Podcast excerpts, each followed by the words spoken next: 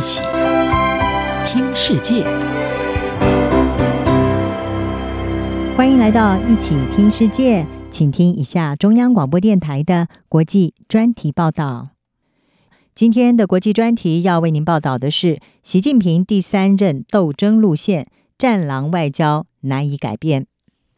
中国国家主席习近平在十月二十三号落幕的中共二十大以及二十届一中全会，可以说是取得空前的胜利，成为自中共创始人毛泽东之后最有权势的领导人。而他过去十年来日益独断的外交政策，也让国际倍加关注。在中国的经济和军事崛起之下，习近平可以说是已经和老派的中国领导人是分道扬镳。背离了所谓的韬光养晦的外交政策。在过去十年，北京除了鼓励“战狼外交”，还建立了上海合作组织等等贸易和安全的集团，来挑战西方的全球影响力。此外，金钱外交也是习近平主政下的中国惯用手法。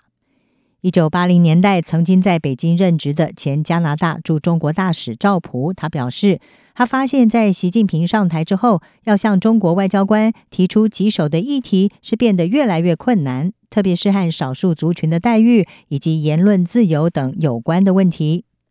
澳洲智库罗伊国际政策研究院的专家徐元进就表示，中国的外交政策是由中共党内精英集团所策划的，而习近平不同于前任之处在于，这个集团是由他直接掌控。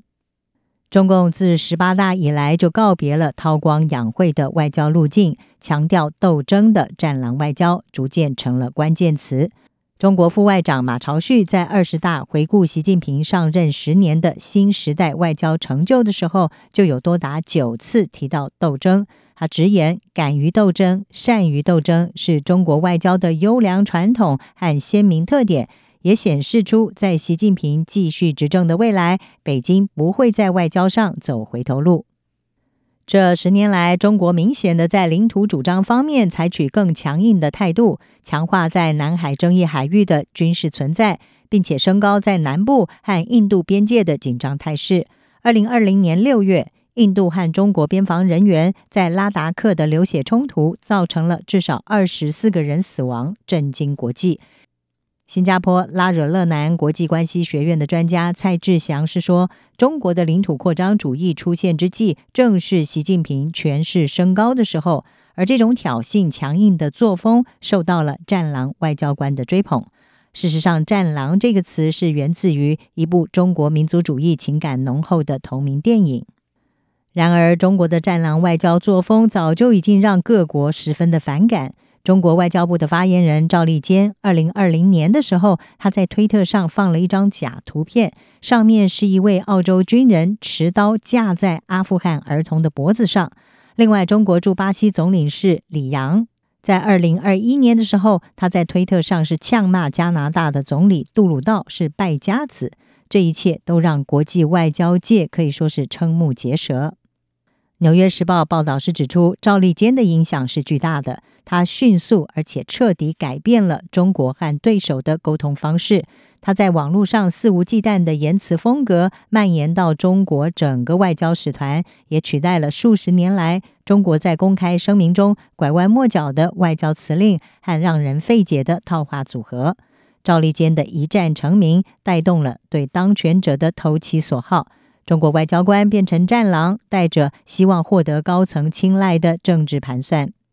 如今，中国驻英国曼彻斯特总领事郑希元，他在回应是不是对和平抗议的香港人施暴的时候，不否认他有拉扯示威者的头发，他还强词夺理地说这么做是他的责任，并且声称任何外交官遭遇类似状况都会出于职责这么做，而这也已经成为完全变调的战狼外交。